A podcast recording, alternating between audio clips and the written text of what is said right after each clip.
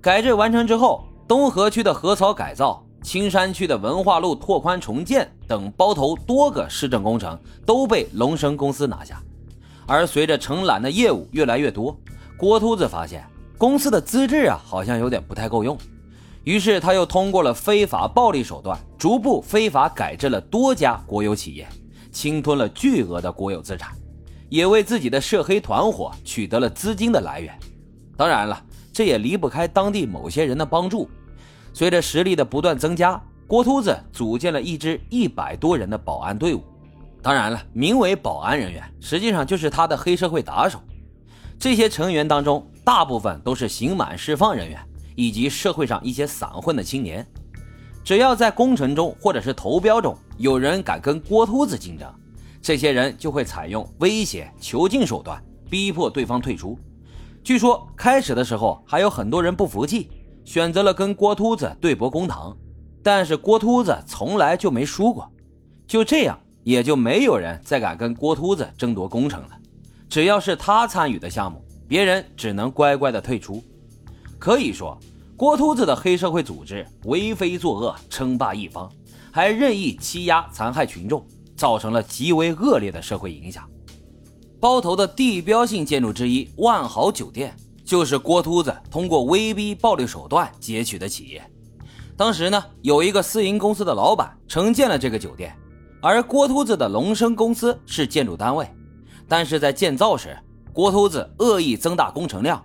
这私营老板如果敢说一个不字，轻则拳打脚踢，重则威胁家人的生命。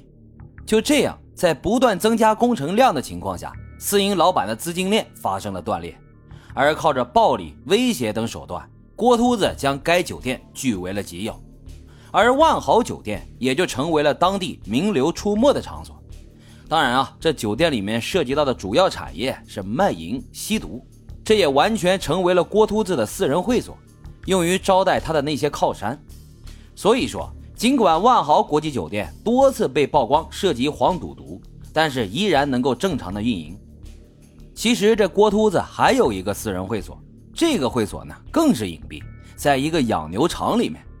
这个养牛场呢离包头市区大概五十多公里，地处农村，位置非常隐蔽。在养牛场里有一处名为网球场的地方，这里面有豪华的餐厅和高级厨师。奢华的套房以及各种娱乐设施一应俱全，里面还有大量从事色情服务的年轻女性。这个网球场不对外开放，而且有大批保安和数条恶犬把守。除了郭秃子邀请来的靠山朋友，严禁他人靠近。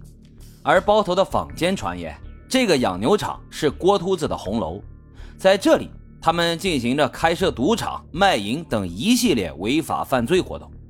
并且在这里，郭秃子向靠山们进行了金钱、房产的贿赂，而且每次这些行为，郭秃子都会安排人悄悄的录音录像，进而反过来全面控制住这些靠山。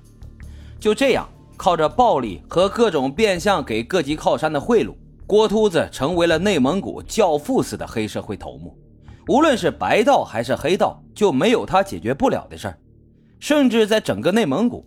其他地区黑社会摆平不了的事情，都会找郭秃子帮忙，而每次呢，郭秃子都能圆满的解决事情，这也是他内蒙古教父的由来，并且只要跟郭秃子有关系的人，都可以完全称霸一个行业。这带六子的是郭秃子非常看重的一个马仔，他靠着郭秃子的名号，垄断了包头青山区的土方倒运行业，只要在青山区范围内，任何房地产商。不管你是干啥的，只要你需要倒废土，就必须要经过带六子。只要有谁敢私自倒土，他就会派打手去打运输的司机。可以说，当地无数的大货车司机都被他打伤、打残腿的太多了。在垄断了青山区开发商倒土市场之后，带六子就开始坐地起价。青山区所有的开发商都需要为建筑垃圾清运付出一笔不菲的支出。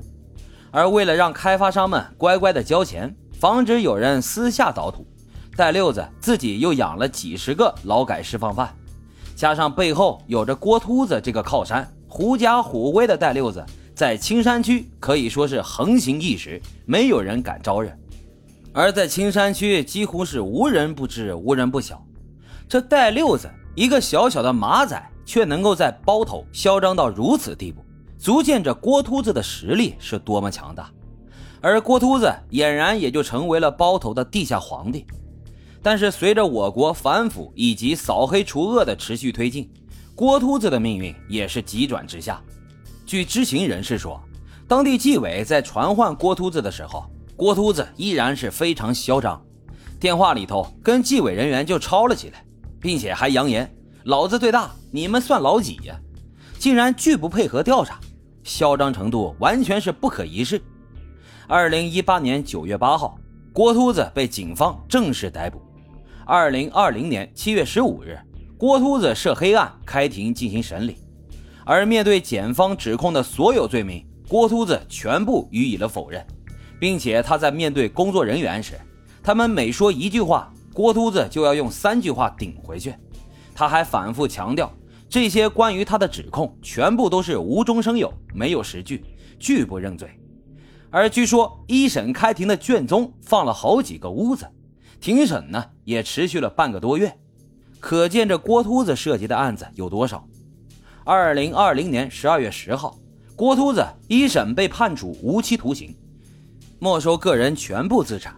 另外还有四十五名涉黑成员被判处了二十年到一年不等的有期徒刑，并且追缴所有违法所得，没收个人财产、罚金等附加刑罚。而据说郭秃子案。判决书竟然长达了一千四百多页，比大多数的长篇小说都要长啊！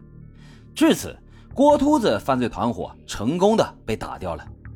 好了，今天的案子就为大家讲到这里，感谢收听老白茶馆，欢迎大家在评论区积极的留言、订阅、点赞与打赏，我们下期再会。